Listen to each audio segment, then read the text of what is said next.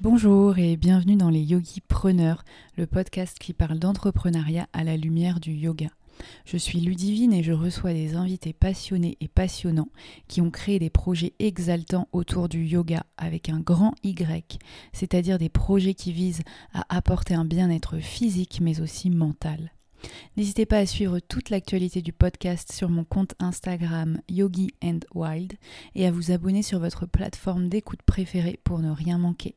À vos écouteurs et belle écoute.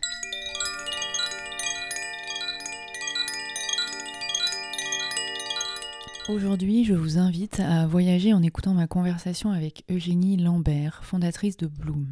Bloom a ouvert ses portes en août 2020 à Paris et est le premier studio de méditation moderne en France. Eugénie a su recréer un véritable cocon en plein cœur de ville.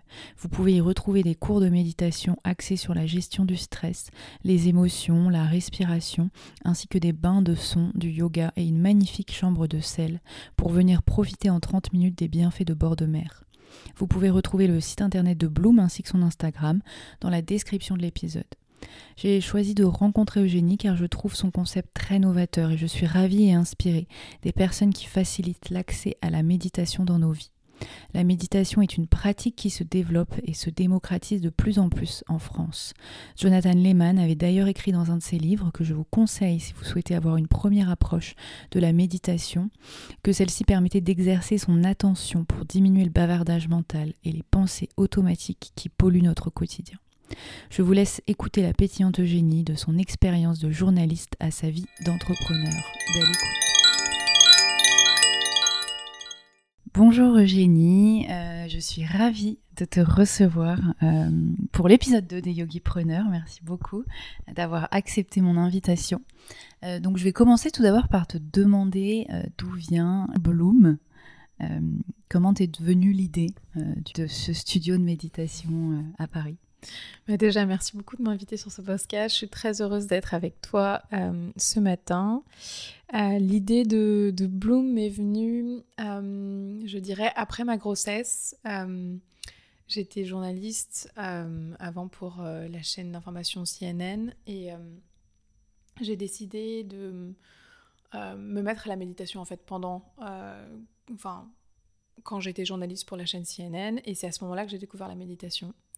Euh, à ce moment-là, j'adorais euh, de toute façon ce que je faisais. J'avais pas du tout envie de lancer un studio de méditation, mais euh, je me suis laissée envahir par le stress au fur et à mesure de mon travail.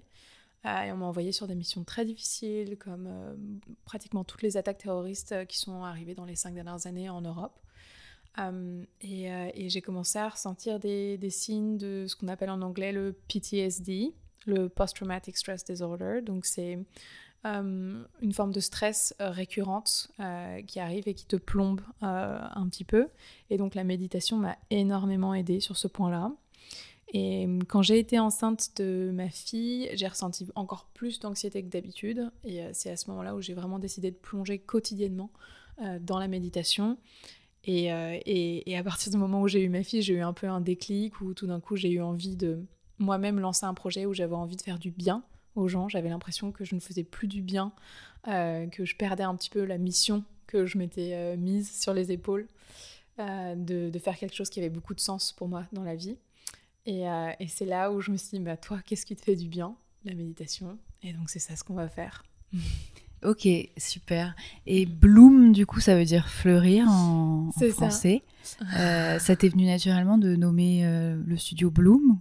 Le studio Bloom, ouais, c'est. Alors, je pense que hum, on cherche pendant longtemps le nom de, euh, de, son projet. C'est pas facile. Surtout, c'est un, nom anglophone, donc c'était un peu un parti pris. Euh, mais je trouve que le mot Bloom est très doux. Euh, il y a une certaine douceur, un peu comme la méditation. Il n'y a rien de violent dans la méditation. et l'idée de floraison, c'est une idée euh, qu'on se développe doucement au fur et à mesure, la fleur s'ouvre, euh, qu'il y a une idée de changement aussi derrière Bloom. Donc pour moi, c'était un mot qui collait parfaitement à la méditation, sans même dire le mot méditation dans, dans le mot dans le mot donc de mon entreprise. D'accord. Et, et, avant donc de créer Bloom, donc tu, tu étais salarié, donc tu as été journaliste. C'est ça. pour CNN mm-hmm. à Londres, c'est ça? C'est ça, à Londres. Ok. Et avant, tu avais fait des études, donc tu as fait des études de journalisme? Alors, j'ai fait des études de journalisme dans un second temps. D'abord, j'ai fait des études de droit. Euh, à SAS, j'ai terminé jusqu'au master. J'ai fait un stage au Canada en politique. C'était plus. Je savais que j'avais envie d'être journaliste, mais euh, j'avais envie de tester plein d'autres choses. La politique, ça m'intéressait. Euh, encore une fois, j'avais envie de faire du bien, je pense. Et bon, c'est pas facile de faire du bien en politique, c'est tout un autre sujet. Euh, donc euh, euh, j'ai un peu abandonné cette idée et vraiment l'idée du journalisme me, tournait dans la tête. et puis j'ai commencé à préparer des dossiers pour des écoles de journalisme anglophones parce que je voulais vraiment partir soit aux États-Unis, c'était très cher, soit à Londres, beaucoup plus accessible et puis pas très loin de Paris au final. Euh, et, c'était le meilleur euh, master de journalisme en, Angleterre, donc j'étais hyper contente. Euh, donc j'ai fait un master à City University London en, International Journalism avec du broadcast. Et après ça, après mon master, je suis partie au Canada pendant un an, vraiment un peu les mains dans les poches. J'avais aucun contact, rien. Je me suis dit, on y va, freelance life. J'ai trop envie d'aller au Canada. ouais, c'était super. Il a fait très froid à Toronto. Donc euh, pour le coup, c'était vraiment un, dépaysement parce que euh, c'est pas le côté donc francophone assez familier de Montréal euh, où on connaît tous quelqu'un qui est à Montréal ou qui est parti à Montréal. La Toronto, c'est vraiment l'Amérique du Nord. Donc c'est la culture nord-américaine, le travail 9 to 5. C'était une mentalité assez différente de la mentalité européenne, mais j'ai vraiment aimé. ce qui m'a moins plu, c'était le climat. Les six mois d'hiver, euh, moi qui aime prendre des petits cafés en terrasse, euh, ça a été un peu dur. Euh, et, psychologiquement, je me suis sentie un peu isolée. et donc, j'ai commencé à regarder. J'avais mon mec qui est actuellement mon mari aussi, qui est avec moi au Canada, puisqu'il est canadien. tu l'as rencontré là-bas? Je l'ai rencontré là-bas, voilà. Ma deuxième semaine au Canada, ça a été assez ah, rapide. Donc, il y a des points positifs quand même. ouais, super points positifs. Un vrai lien avec le Canada au final. Et euh, donc j'ai commencé à regarder ailleurs euh, en termes de où est-ce que je voulais travailler. J'avais très très envie de travailler pour CNN. J'adore euh, leur contenu. Et puis je voulais vraiment travailler avec Christiane Amanpour qui est très grande reporter de guerre, qui est quelqu'un qui m'inspirait énormément, qui a vraiment changé les choses et surtout une vraie figure féminine du, journalisme. Et donc je vois qu'il y a une offre et j'avais deux trois copains chez CNN qui me disent ouais tu devrais déposer ton, ton, dossier pour euh, cette offre et tout. Et au début, c'était un stage. Et je me dis, bon, ok, je le pose. Et puis c'était à Londres, quoi. Donc ça voulait dire que je redéménage en Europe. Et j'ai été rappelée par Londres qui m'ont dit, bah, on aimerait bien vous faire passer un entretien, mais il faut venir chez nous. Donc je suis revenue. T'étais un peu loin. Je me suis motivée.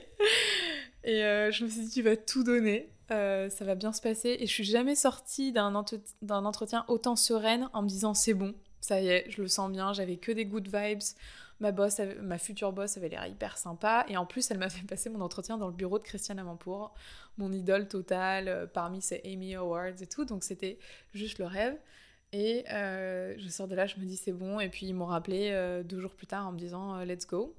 Donc j'ai fait un stage, j'ai tout de suite été prise dans la spirale des attaques de Paris, puisque j'ai commencé chez eux en octobre 2015, je crois, ou septembre 2015. Euh, euh, et, ce stage, en fait, ensuite m'a promu au stade de producer parce que euh, j'ai fourni un, très gros travail sur les attaques de Paris et ensuite sur la COP 21 à Paris et tout de suite ça m'a valu un job. Donc ça a été super. J'ai bossé longtemps chez eux sur des grosses émissions et c'était génial, mais je sentais que j'avais ce stress, que je me mettais une pression énorme sur les épaules.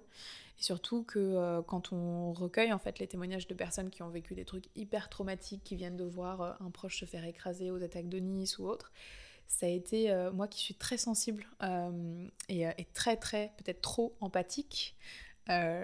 J'arrivais plus à mettre de limites et, et, je sais que dans le journalisme il y a un peu cette idée de euh, tu dois te fermer pour euh, encaisser, ça fait partie du métier. Et surtout, moi qui voulais être journaliste de guerre, je me disais, bon, euh, avale le truc, ça va passer et tout. Et au final, non, ça passait pas. Et je me suis dit, bah, finalement, j'ai peut-être pas les épaules pour ça.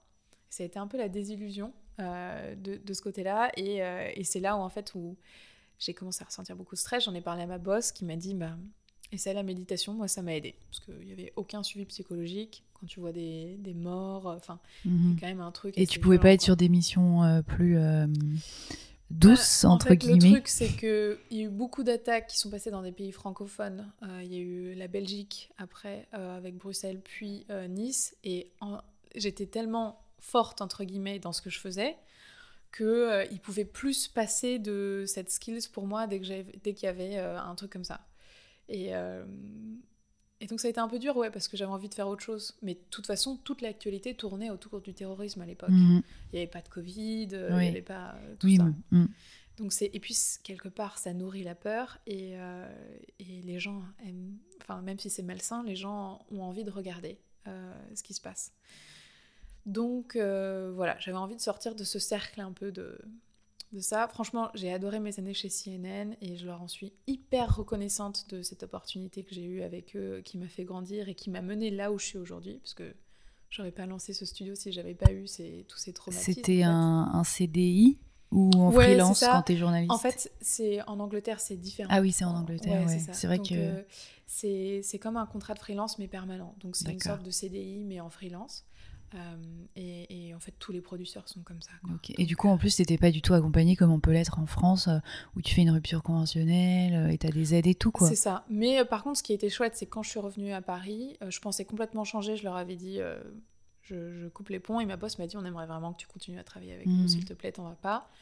Et donc, euh, elle m'a dit le seul moyen, par contre, parce que j'étais rémunérée par Londres, c'est que tu crées ta propre structure et on te rémunérera comme ça, parce qu'il n'y a pas vraiment de. Il y a un bureau à Paris, mais c'est pas exactement rattaché à CNN. C'est. Euh, parce que CNN, c'est détenu par le groupe Turner et la Warner, et donc euh, c'est un très très gros groupe, mais en France, ils ont pas du tout de, de vraies antennes, de vrais studios comme ils ont dans d'autres villes, comme à Berlin. D'accord.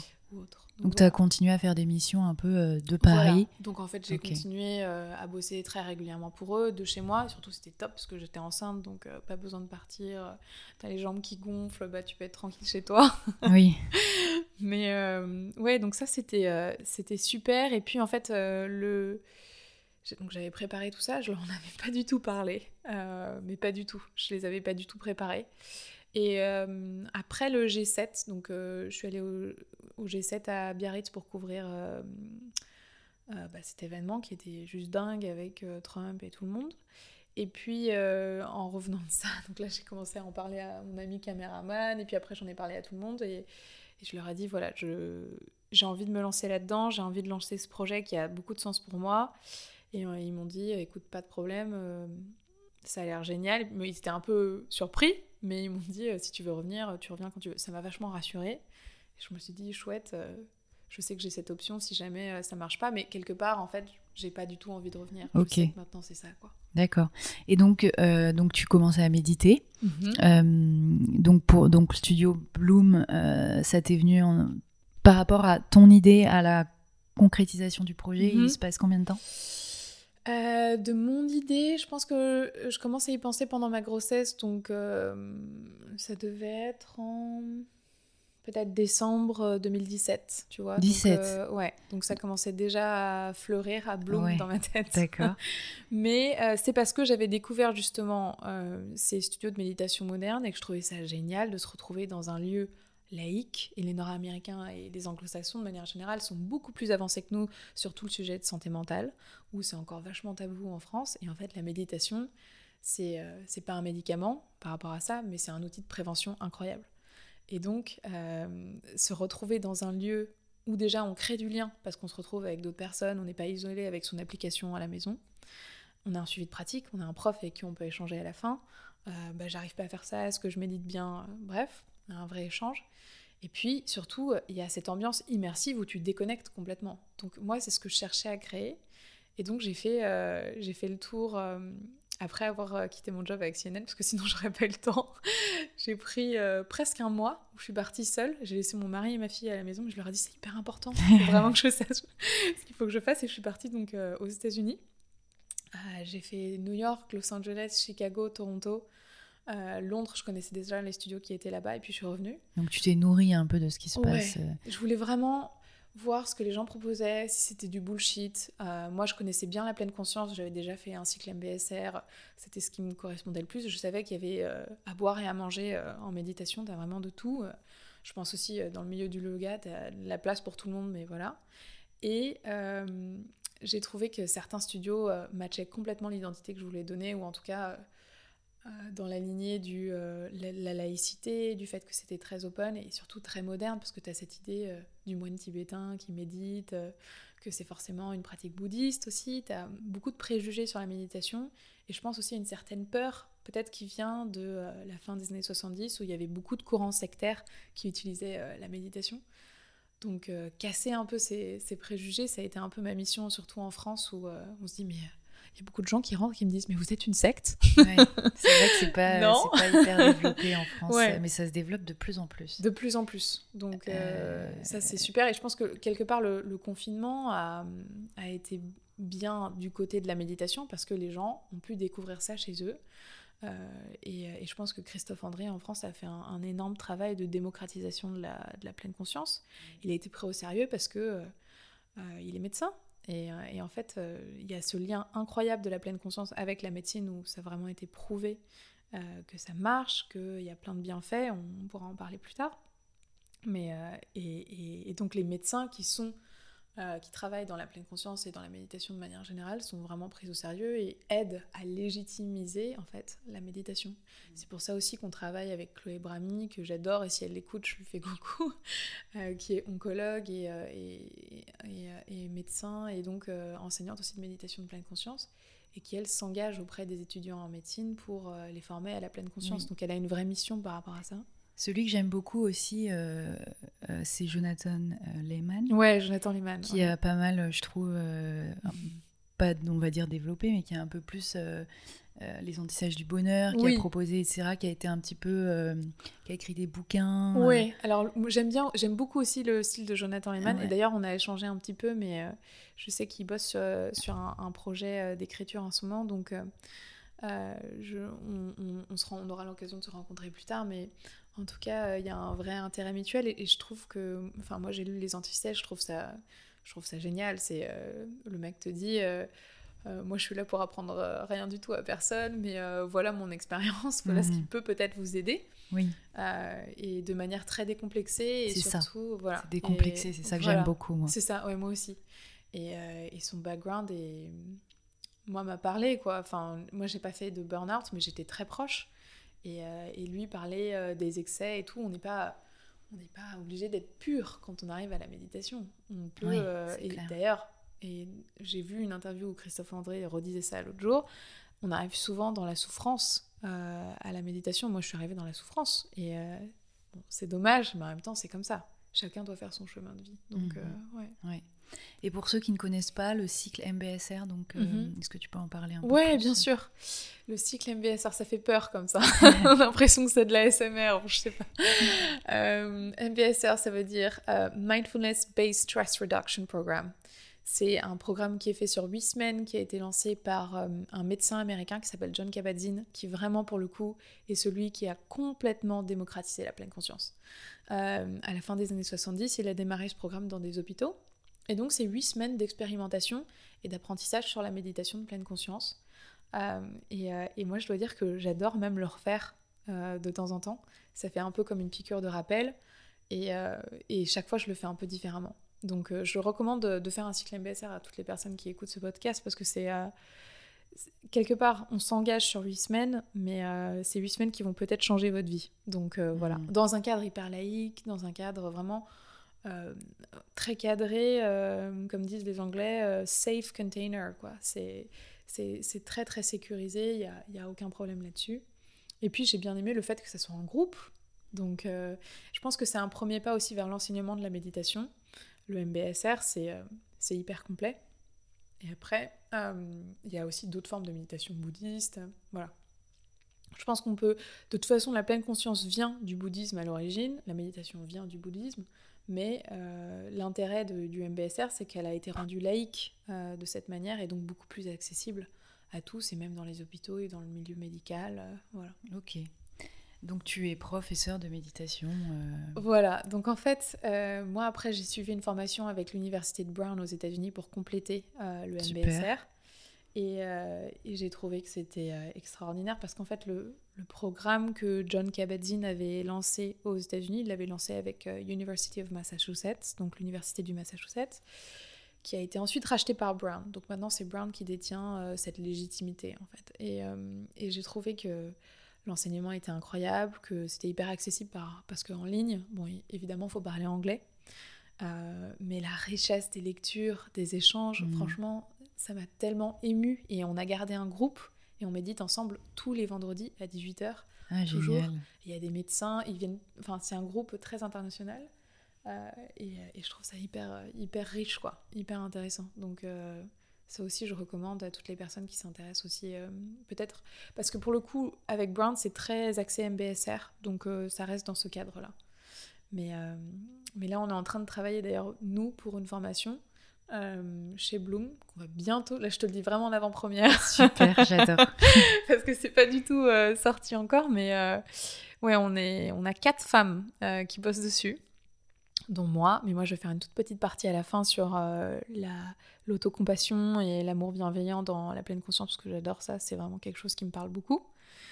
Et en fait, on aimerait faire cette première partie euh, vraiment axée sur l'histoire de la méditation, la remise dans le contexte. D'abord, qu'est-ce que c'est Mhm. euh, donc parler des méditations bouddhistes, rentrer dans la pleine conscience, euh, remettre dans le contexte avec l'histoire, et puis avoir donc un, un format aussi avec une retraite où on expérimente vraiment la méditation de ces formes-là. Et donc ça, ça serait une première partie, et puis après on fera d'autres parties de formation, mais je trouve que c'est ce qui manque vraiment aujourd'hui. C'est vrai. Il n'y a pas de, de formation là-dessus, et, et l'équipe qu'on a créée pour, euh, pour cette formation, j'ai trop hâte.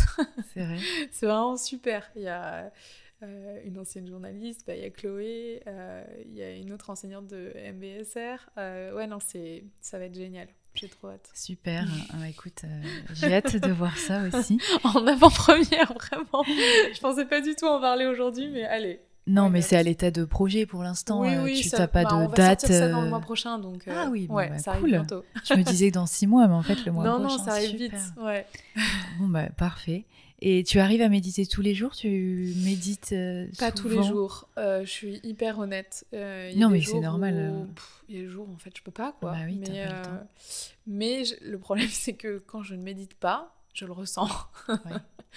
Puis mon mari le ressent aussi, Ouais. tu vois. Il y a une forme euh, un peu de. Je pense de. Peut-être. euh, Il y a plus de place à mon hypersensibilité, mais pas dans un sens très positif. Euh, je, je gère moins mes émotions, je me sens peut-être plus débordée par le stress. Euh, je pense que ce qui est important, c'est l'idée de Bloom aussi, c'était que les gens ici, ils n'ont pas à juste venir méditer une, enfin, une fois par semaine, c'est pas ce qu'on leur demande. Je pense que l'important, c'est d'avoir une pratique régulière, donc de méditer au moins 10 minutes par jour, 10-12 minutes, c'est tout, pas besoin de, de plus Mhm. et d'avoir ce suivi de pratique ici où on vient renforcer sa pratique, où on vient en apprendre plus, où on vient chercher euh, différents types de méditation. Je pense que c'est c'est la richesse aussi de Bloom, c'est cet accompagnement en fait dans, dans la pratique. Il y a des gens qui méditent que bon une fois par semaine ou autre, mais euh, c'est vrai que quand on arrive à une sorte de régularité, ou même on s'accorde 10 minutes, où on fait le silence, euh, on essaye de faire le vide sans se forcer à faire le vide, c'est ça le problème de la méditation, ne pas se mettre d'attente. Et, euh, et voilà. C'est hyper compliqué, euh, je trouve, Mm. de méditer. On- pense, non, mais une fois que tu t'y mets, je pense que ça devient évident. Oui, c'est comme un réflexe. Mais euh, même moi, en tant que professeur de Mm. yoga, honnêtement, j'arrive à méditer une fois par semaine. Ouais. J'arrive pas à méditer tous les jours. C'est t'as toujours ton mental qui dit ah, j'ai autre chose à faire, autre chose à penser. Euh, C'est hyper compliqué. Bah, c'est vraiment un truc que tu dois, si tu as envie, évidemment, il faut que ça vienne euh, de toi, mais euh, que tu intègres comme un rituel. Vraiment, c'est, euh, ça fait partie de ton hygiène de vie, en fait. Enfin, si tu le souhaites, faire rentrer ça comme élément de ton hygiène de vie, comme tu te brosses les dents, tu passes 10 minutes à, méditer, même si ça veut dire que tu mets ton réveil peut-être 10 minutes plus tôt, et qu'au lieu de te laisser... te rendormir et attendre d'appuyer sur snooze, tu décides de te lever, euh, tu te détaches de ton lit, tu vas t'asseoir, euh, je sais pas, sur un pouf, sur un, coussin, euh, dans ton salon ou peu importe euh, là où t'es. Et, euh, et là, tu prends 10 minutes assis en silence pour méditer. Franchement, ça, ça change tout. Mhm. Et ce qui est hyper bien maintenant, c'est qu'on est de plus en plus accompagnés. Donc, Mhm. euh, on a des applications. Il y a même un truc sur Netflix, enfin un truc, Ouais, une série sur Netflix Ouais, qui est sortie. Et du coup, il y a Bloom aussi à Paris Mhm, maintenant. ouais. Et euh, donc, on n'a pas été vraiment dans le détail des Mhm. prestations de Bloom. Mhm. Donc, euh, qu'est-ce que qu'est-ce que Bloom propose? Qu'est-ce que si quelqu'un demain euh, passe la porte de Bloom, à quoi il peut s'attendre? Alors, euh, on a deux formats de cours pour tout ce qui est cours. Après, je rentrerai dans les autres prestations qu'on a. On a deux formats pour l'instant, 30 et 60 minutes. Euh, 30 minutes, on trouvait que c'était très accessible euh, pour les personnes qui peuvent penser que c'est même déjà peut-être trop long. Et au final, qui nous disent Ah, c'est passé trop vite. Et la prochaine fois, je tenterai les 1 heure. Le 30 minutes, c'est vraiment, à- on va dire à 90%, il y a de la méditation. Le 60 minutes, c'est toujours pratiquement un mix de yoga avec de la méditation. Mais contrairement au cours de yoga traditionnel où euh, la phase de Savasana, euh, en général, c'est vraiment 5 minutes, c'est pas très long. Là, on veut vraiment que ça soit 30 minutes, euh, que ça soit une méditation plus profonde et que le yoga, la pratique qu'on fasse avant, ça aide à rentrer dans cet état méditatif. Donc c'est pour ça qu'on a beaucoup de pratiques douces, on en parlait un petit peu tout à l'heure, mais on a beaucoup de yin. Ici, un yoga qui, moi, m'a vraiment bouleversée et j'ai trouvé ça extra. Et le hatha, mais moi je pratique du hatha doux. euh, et c'est vrai qu'à Londres, je faisais du hot yoga. C'était euh, pas de Bikram, on va pas parler de Bikram aujourd'hui, mais vraiment du, du hot yoga. Et on était vraiment Ouais. dans la performance. Euh, et euh, j'avais envie de suer. J'étais, je faisais du sport tous les jours à l'époque. Enfin, c'était vraiment presque devenu une obsession. Euh, et, euh, et puis finalement, ralentir en fait. Ralen- cette idée de ralentir pour ressentir, c'est ce que m'a amené aussi la méditation.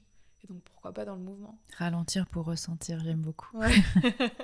Enfin, c'est vraiment ça. C'est vraiment ça. Ok. Donc, euh, donc vous avez euh, des méditations euh, avec des bols Voilà. de cristal. C'est ça. On a, ouais, on a plein de thèmes. On a la méditation sonore. c'est une méditation qui plaît beaucoup. ouais, parce ce qu'elle que- permet, c'est plus facile. Voilà, plus facile pour surtout les personnes qui ont l'esprit qui a tendance à partir dans tous les sens. Euh, instinctivement, on se met sur euh, le son qui émane des vibrations euh, des bols et c'est hyper fort. Et surtout, on se rend pas compte comme ça, mais on le ressent dans son corps parce que le corps est fait d'eau et donc forcément, on, on absorbe ces vibrations et c'est assez incroyable. Donc il y a ça, mais on n'a pas que des bols en cristal, on a aussi une petite basse, on a des carillons japonais, il y a des profs souvent qui amènent des petits instruments mystères. Euh, donc ça c'est vraiment, c'est vraiment sympa. Et puis euh, on a des cours donc de méditation et ce que j'appelle relaxation, où euh, même si la relaxation c'est pas la même chose que la méditation, c'est pas forcément le but final, le but c'est quand même le but du jeu pour moi chez Bloom, c'est que les gens se sentent bien. Et donc mêler la méditation avec de la relaxation, ça faisait vraiment sens. Puis on a des pratiques assez novatrices en fait, parce que pas vraiment mêlées avant comme la méditation et l'hypnose, qui est un cours super que les gens aiment beaucoup. Euh, souvent on a peur de l'hypnose et donc euh, de cette manière la découvrir sous un format 30 minutes c'est top on a aussi méditation et sophrologie on a une méditation des émotions super super la méditation des émotions parlons-en de nos émotions Mhm. on Ouais. en a besoin Euh, c'est on se laisse enfin moi personnellement je me suis tellement laissée déborder par mes émotions et surtout je pensais qu'elles n'avaient pas leur place Mhm. et, et donc méditer autour de ça, c'est complètement transformateur. Donc il y a, il y a ça, et puis après, il y a- donc il y a les cours en mouvement, euh, et j'en oublie sûrement, mais euh, je pense que c'est ce qui fait la richesse de Bloom aussi, c'est que justement on a une quinzaine d'intervenantes, pour l'instant pas d'hommes. Ah. D'ailleurs, s'il y a des hommes qui nous écoutent, on vous attend. Ouais. Voilà, et, euh, et, et- et tout amène quelque chose de, de différent. On a une psychomotricienne qui connaît hyper bien le corps, qui a l'habitude de bosser avec des personnes qui ont des blessures et autres. Euh, on a des personnes qui travaillent aussi avec des enfants, euh, des sonothérapeutes, euh, Mhm. des hypnos, enfin sophrologues Ok. et tout. Et, euh, et tu as une chambre de sel aussi? Oui, voilà, ça c'est la deuxième prestation. Ouais. la chambre de sel dans laquelle on peut méditer. Donc l'idée derrière la chambre de sel, euh, c'est l'allothérapie. Euh, allos en grec, ça veut dire le sel et thérapie, forcément c'est la thérapie. C'est tout simple, souvent on se dit oh là là, ça va être un sauna ou un même pas du tout, la, la salle n'est pas chauffée. L'idée c'est vraiment de venir ressentir euh, la teneur en iode qui est très forte dans la salle. Et euh, le sel qu'on a choisi c'est du sel de l'Himalaya parce que c'est le sel le plus pur qu'on puisse trouver aujourd'hui. Euh, et il a cette couleur rose parce qu'il est très riche en fer. Donc voilà, c'était un sel qui pour nous était très intéressant. un petit clin d'œil aussi au Tibet, à l'Himalaya, la méditation, enfin, il y a, un lien en fait quelque part aussi. Et le fait que ça soit les mêmes bienfaits que quand on est en bord de mer, on se sent plus relaxé, on a une meilleure peau, une meilleure respiration, même une meilleure qualité de cheveux, enfin tout ça, ça va avec. Euh, donc voilà, on a des personnes aussi qui ont des problèmes d'arthrose euh, qui, euh, qui, nous ont montré qu'elles avaient plus mal après la séance. Donc voilà, il y a, y a, des vrais bienfaits au-delà même de ceux que nous on connaît. Oui, mhm. mais euh, du coup, oui, c'est vrai que moi, je suis rentrée deux minutes euh, avant d'enregistrer ce podcast. Et c'est vrai que c'est fou, tu as cet mhm. apaisement euh, direct qui arrive. Mhm. Tu te sens bien, tu as, envie d'y rester Exactement. des heures. Et tu sens vraiment, mais automatiquement, le, bienfait. C'est assez fou. Et c'est novateur un peu en France, parce que moi, j'en avais jamais entendu parler. Euh, donc euh, c'est hyper intéressant. Et donc on peut venir à Bloom et euh, passer une heure dans la chambre de sel. Complètement. On peut, on peut venir chez Bloom et donc passer une heure dans la chambre de sel. On a en ce moment la règle, c'est de toute façon c'est que c'est une seule personne à la fois à cause du Covid, sauf si vous venez à trois personnes maximum. Et à ce moment-là, avec une amie ou quelqu'un, vous êtes d'accord pour enlever le masque parce qu'on enlève le masque dans la chambre de sel, sinon oui. On respire pas autant lui. Puis on en a tous marre du masque. Ouais, on en a tous marre du masque. Donc c'est un peu le petit cocon. Après, on désinfecte tout, évidemment. Mais euh, il y a vraiment. Euh, euh, je trouve que dans cette salle, moi, je perds complètement la notion du temps. Et c'est un truc hyper précieux parce que même le fait qu'il n'y ait pas de lumière du jour qui rentre, que ce soit vraiment une lumière qu'on ait créée autour de, de ce sel. Ben on ne sait pas à quel moment c'est de la journée. On, je trouve qu'il y a un stress qui automatiquement s'en va. Mhm. Puis la couleur rose orangée, ça rappelle un petit peu le ventre de sa mm. mère. Euh, enfin, il y a un truc très maternel, très chaud euh, que moi j'aime bien. oui, c'est vrai. Honnêtement, euh, rien que 10 secondes, j'ai trouvé ça incroyable. Euh, et donc Bloom, ça a ouvert en août 2020 Ouais, si 25 août 2020. Ok. Date de mon anniversaire de mariage, que j'avais oublié. Donc, ah, parce que j'allais dire, c'est une date symbolique que tu avais exprès. Mais en fait, c'est une date qui donne, quoi, qui continue de me donner, donc c'est trop Génial. chouette. et euh, donc, comment on fait cette année? Donc, l'année 2020, ça a été un peu une année euh, compliquée mhm, avec le mhm. Covid. donc, toi, comme, quel impact euh, ça a eu sur toi? Donc, tu as dû fermer pendant le confinement Voilà, on a fermé. Alors, en fait, euh, pour tout dire, j'avais comme projet de développer un studio virtuel, mais euh, autant te dire que ça a dû être mis en œuvre beaucoup plus rapidement que ce que je pensais. C'était un de mes projets pour 2021. D'accord. Donc, bon, déjà, ce qui s'est passé, c'est qu'en septembre-octobre, on a été hyper bien reçus. Ça s'est hyper bien passé, les gens étaient hyper contents, ils ont tout de suite compris l'idée derrière Bloom et c'est ce qui m'a hyper, euh, enfin vraiment rassuré, fait plaisir euh, et conforté dans l'idée que Bloom trouvait sa place euh, et sa valeur. Et, et ensuite, on a dû fermer. Et c'est là où très rapidement, d'ailleurs, je me suis surprise à ce qu'on mette en place ça aussi rapidement, on a sorti le studio virtuel très vite. Et ça a fait un carton en novembre. Franchement, ça a fait un carton. moi qui en plus actuellement ne peux pas recevoir d'aide de l'État, enfin c'est une longue histoire, mais c'est à cause du fait qu'avant j'étais journaliste et que du coup j'ai utilisé la même société, donc ah, c'est pas le même. Voilà, bref, c'est tout bête, mais c'est vraiment ballot. Euh, j'avais un peu la pression pour que ça marche. Mhm. Euh, et, donc en novembre, euh, les gens étaient hyper au rendez-vous. J'ai été hyper contente. Ça m'a vraiment rassurée. on recevait plein de messages de soutien. Enfin, donc voilà, hyper ancré et en même temps, euh, je trouve qu'on a notre place. Euh, et ce qui est intéressant avec la méditation, c'est qu'on n'est pas en compétition avec les salles de sport, avec les salles de yoga de manière générale, parce que, bon, déjà, le yoga, euh, on n'a qu'un cours par jour et encore.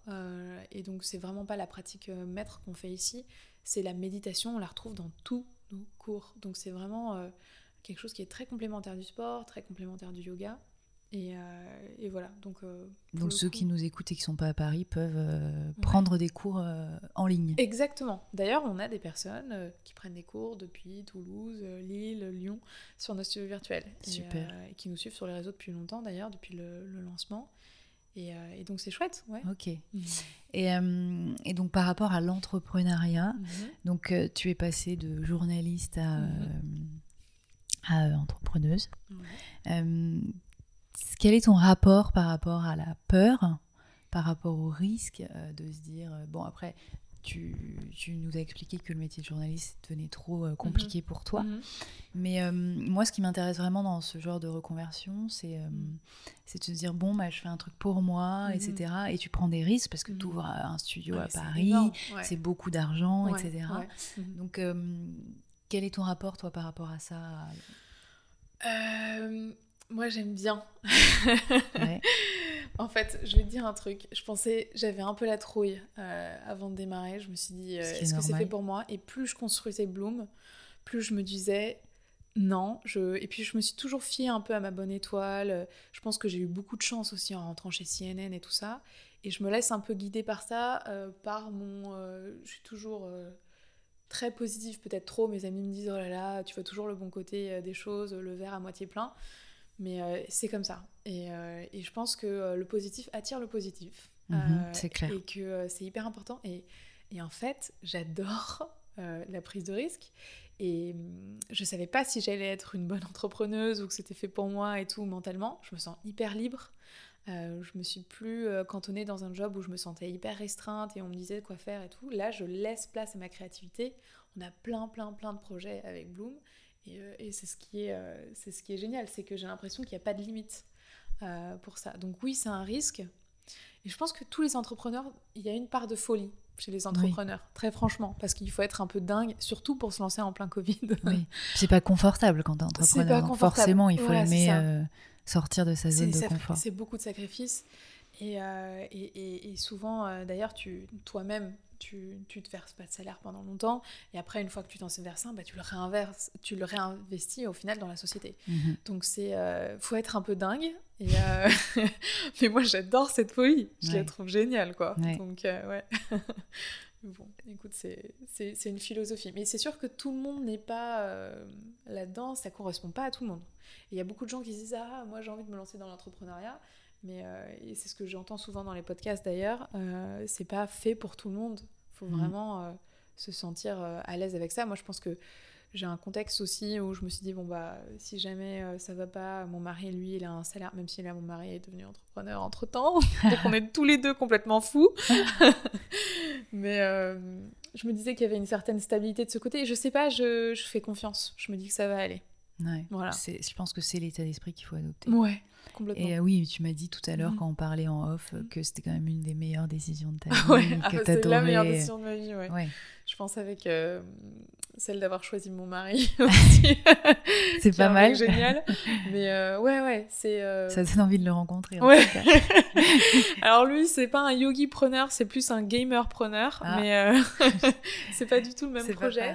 Mais c'est un projet aussi complètement dingue et, et lui aussi, il a envie de faire du bien aux gens, mais plus dans le divertissement. Euh, donc, euh, donc voilà. Mais ouais, ouais, non. ouais. Est-ce que, en fait, ce qui m'a attiré aussi pour parler deux minutes de mon mari, mais euh, chez lui, c'est que euh, tous les trois ans, pratiquement, il changeait de taf. Et euh, c'est quelqu'un qui a jamais voulu rester dans le même travail et ça m'a vachement inspiré. Ouais, Euh, c'est hyper inspirant. C'est hyper inspirant. Il a commencé dans la finance et il était hyper successful dans tout ce qu'il faisait, mais au bout d'un moment, il en avait un peu marre. Puis il a envie d'explorer d'autres choses en se disant, mais en fait, j'ai qu'une vie, j'ai le droit aussi de, de me réinventer. Et donc, il a fait plein d'industries différentes comme ça jusqu'à maintenant, lancer son, son propre business. C'est un peu c'est Ok. culotté, mais c'est cool, quoi. Et euh, pourquoi Paris du coup? Pourquoi Paris? Euh, Je pense que ça a été un choix très perso au début. Euh, ça, a, ça a été hyper lié à ma grossesse. Euh, et à savoir qu'on allait élever une famille. Londres, on adorait. Franchement, moi, Londres, je pense que c'est ma ville préférée.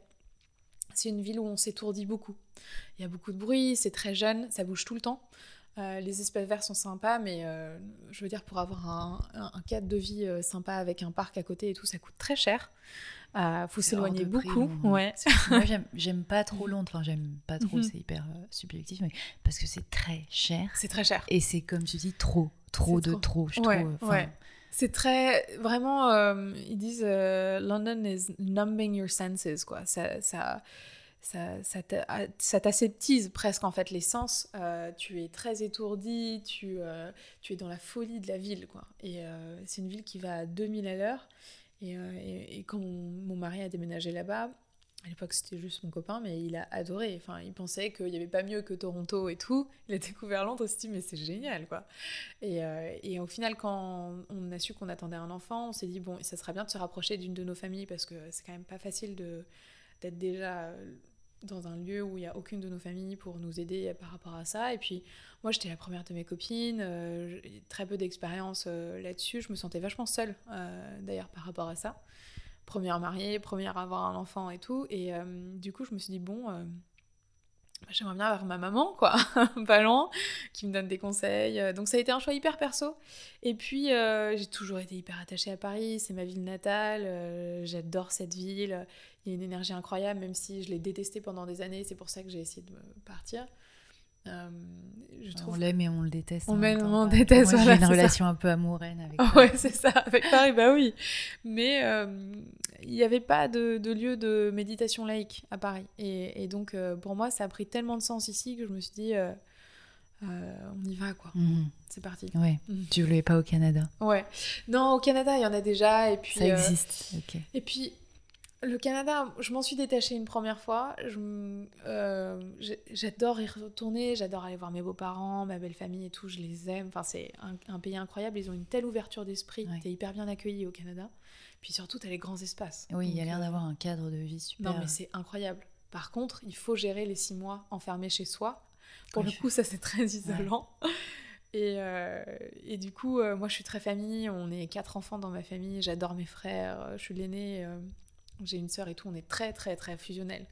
Et euh, on, rigole tout le temps et tout. Et donc du coup, euh, j'avais envie de, retrouver euh, ce côté qui, qui, me donnait tant de bonheur, quoi. Ok, super. Bah, les Parisiens, en tout cas, vont être ravis d'avoir un centre de méditation moderne à Paris. et donc, Bloom, quand tu l'as lancé, comment tu as réussi à, à, faire connaître Bloom? Euh, bah, ça a été un peu la question pour moi parce que franchement, je venais pas du tout de ce milieu-là, même si j'étais euh, en journalisme, il n'y a aucun contact en France parce qu'au final, tous mes potes bossent pour la BBC, The Times, euh, CNN à Londres. donc ça a été un peu compliqué, je me suis dit comment faire? J'ai fait appel à une agence de presse, mais au final, en fait, même sans l'agence de presse qui a quand même fait un super travail plus tard, il y a eu un intérêt euh, tout de suite pour Bloom, euh, notamment de la part de Vogue, tout de suite qui sont intéressés à nous. Et donc notre premier article, ça a été dans Vogue. Et puis après, euh, même là maintenant, j'ai pas de mission presse ni quoi que ce soit. Et puis je, reçois des, screenshots. Ah, vous êtes dans Elle Ah, je savais pas. enfin, c'est cool. Ah, vous êtes dans Point de vue. Ah bah trop chouette. Et donc il y a pas mal de surprises comme ça. Et, non, c'est hyper chouette. c'est hyper chouette de, de, voir ça. Ce qui a été un un, super, euh, un super outil aussi au début, ça a été euh, My Little Paris. Franchement, euh, je les remercie d'ailleurs parce que quand on a fait partie de leur newsletter, moi j'adore My Little Paris. J'ai toujours regardé, j'étais une des premières abonnées. et puis ils sont venus visiter ici et, ils ont aussi beaucoup accroché avec le concept. Donc, donc non, ça a été ça a été un peu la folie. on a eu beaucoup de, de personnes influentes, je vais pas dire influenceuses, qui sont sur Instagram. Ouais, voilà, sur Instagram, qui sont venus euh, parce qu'il y a un côté très euh, péjoratif à influencer. Je pense que euh, c'est des personnes au final qui leur lifestyle plaît et donc leurs idées et tout. Et donc oui, tu es influencé, mais de manière aussi positive souvent. En tout cas, moi, je suis que des personnes positives. Oui, oui. Mais, et, et, qui étaient vraiment, à mon avis, euh, déjà dans la méditation ou qui avaient un, ce chemin personnel de, de, se mettre voilà, par rapport à la santé mentale et qui ont adoré le, le concept. Et euh, d'ailleurs, il y en a pas mal qui sont devenus des amis avec qui je travaille. Je pense à Judith et Sandrine euh, avec qui on a lancé le CBD avec Bloom. Et, oh, mais ça a été un carton parce que les gens adorent cette marque et il y a une vraie qualité et il y a un super lien avec la méditation et le CBD. Mmh. Cette idée de, encore une fois, ralentir même si tu n'y arrives pas trop tout seul, bah, t'aider un peu avec le CBD. J'ai jamais essayé encore. bah c'est chouette, je pourrais faire euh, tester si tu veux. oui. Mais oui, je suis euh, Sandrine euh, French Yoga, Girl. Girl ouais. J'ose pas le dire en anglais avec ton super. Ouais, ouais, non, non, mais si, mais très bien. non, non, mais je veux dire par rapport au tien.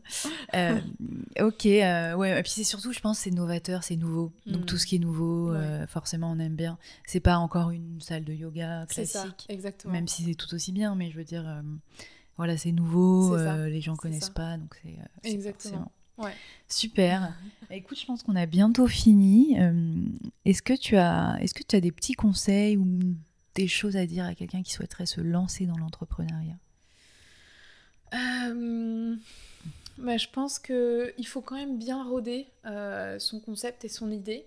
Euh, c'est c'est top d'écouter les, les comment dire, les, les, conseils des entrepreneurs souvent parce qu'ils vont forcément être hyper positifs par rapport à leur expérience parce que dans 99% des cas c'est des grands passionnés mais il faut quand même bien cadrer moi j'ai passé énormément de temps à créer un business plan mais après euh, faut prendre le risque. Donc il y a, y a, forcément un moment où on n'est pas à 100% sûr, on ne sait pas si les gens vont venir, euh, et euh, donc il faut essayer d'assurer ses arrières au maximum, mais il y a un moment où il faut se sentir dans le vide. quoi. Mhm. Donc euh, donc n'ayez pas peur du risque, je pense, mais assurez-vous quand même qu'il y a une base solide, notamment au niveau du bébé. quoi. Ça c'est hyper important. Oui. Et une phrase que j'adore, euh, je ne sais pas de qui elle vient, je ne sais mhm. plus, c'est euh, sauter, le filet apparaîtra. Ouais, ouais Donc c'est vraiment, il faut sauter dans le vide et puis euh, forcément tu vas. Bah, c'est complètement ça. C'est complètement ça. Et puis, et puis je sais que je la sors souvent cette phrase, mais j'adore cette phrase en fait. Ça m'a toujours suivi de Winston Churchill qui dit le succès n'est pas final et la défaite n'est pas fatale. En fait, c'est le courage de continuer qui compte. Et, mhm.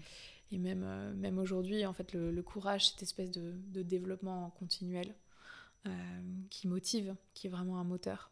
Euh, je pense les entrepreneurs, ils n'ont pas une idée et puis après c'est fini, hmm. ça, ça, fuse tout le temps. Oui. Ok, elle est, elle est, magnifique cette phrase, j'aime beaucoup. c'est non, c'est vrai. Et oui, de toute façon, quand tu, de plus en plus quand tu écoutes des choses par rapport à l'entrepreneuriat, mm-hmm. Enfin, il y a plein de gens qui ont eu beaucoup d'échecs avant. Mhm. Et c'est que le, succès est venu après, tu vois. Souvent, on se compare aux autres en se disant Ah, mais elle arrive et tout, mais on ne sait pas ce qui s'est passé avant, tout ce qu'elle a essayé de faire avant. Pas le stress qu'il y a. Et voilà, donc, euh, ou même peut-être que, la personne a essayé de lancer un business avant et que ça n'a pas marché. Mhm. C'est peut-être son mhm. deuxième. Enfin, euh, vraiment, euh, voilà, c'est le courage de continuer, comme tu dis. ouais, c'est ça. C'est vrai. Il faut s'accrocher. Ouais. Et euh, est-ce que tu as, hum, pour finir juste mhm. rapidement, est-ce que tu as un podcast, un livre, un film, quelque chose qui t'a inspiré ces derniers jours Ou ce dernier, ou ces dernières semaines plus loin dans le temps mais euh... Ouais. Bon, déjà, j'en ai parlé un petit peu avant, mais vraiment, j'adore le, le, podcast de Pauline Legnaud. Ouais. On a échangé d'ailleurs un petit peu, elle et moi. J'aimerais beaucoup qu'elle elle puisse venir, mais elle est tellement busy, la pauvre. Oui, mais on en avait parlé en off, donc on n'avait pas parlé dans le podcast. Mais ouais, Pauline Legnaud euh, du Gratin. Voilà, c'est ça, du Gratin, euh, qui, euh, je trouve, et c'est un peu une déclaration d'amour que je lui fais, mais donne des, des, conseils justement aux entrepreneurs très décomplexés. Elle ose pas poser, elle ose pas, enfin, elle ose plutôt poser des questions qu'on n'oserait pas poser au, au, au, CEO. Et euh, et, en fait, il y, a un épisode dernièrement qui m'a qui été assez long, mais qui était incroyable, sur la franchise.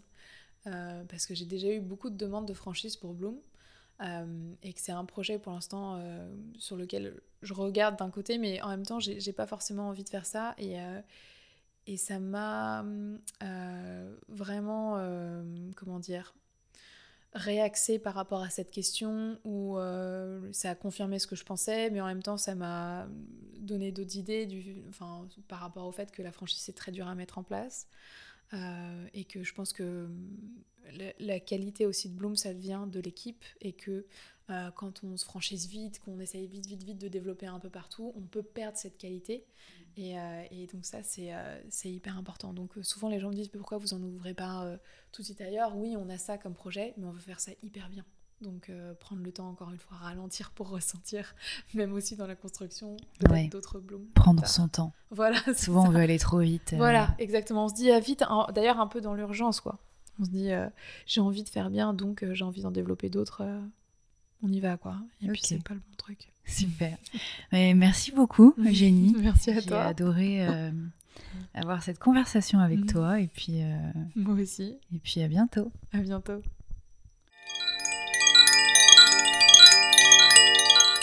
Vous venez d'écouter les Yogi Preneurs, le podcast qui parle d'entrepreneuriat à la lumière du yoga. Je vous remercie chaleureusement d'avoir écouté cet épisode. N'hésitez pas à me laisser une note sur Apple Podcast pour soutenir mon travail. Je vous dis à très vite pour le prochain épisode des Yogi Preneurs. Portez-vous bien.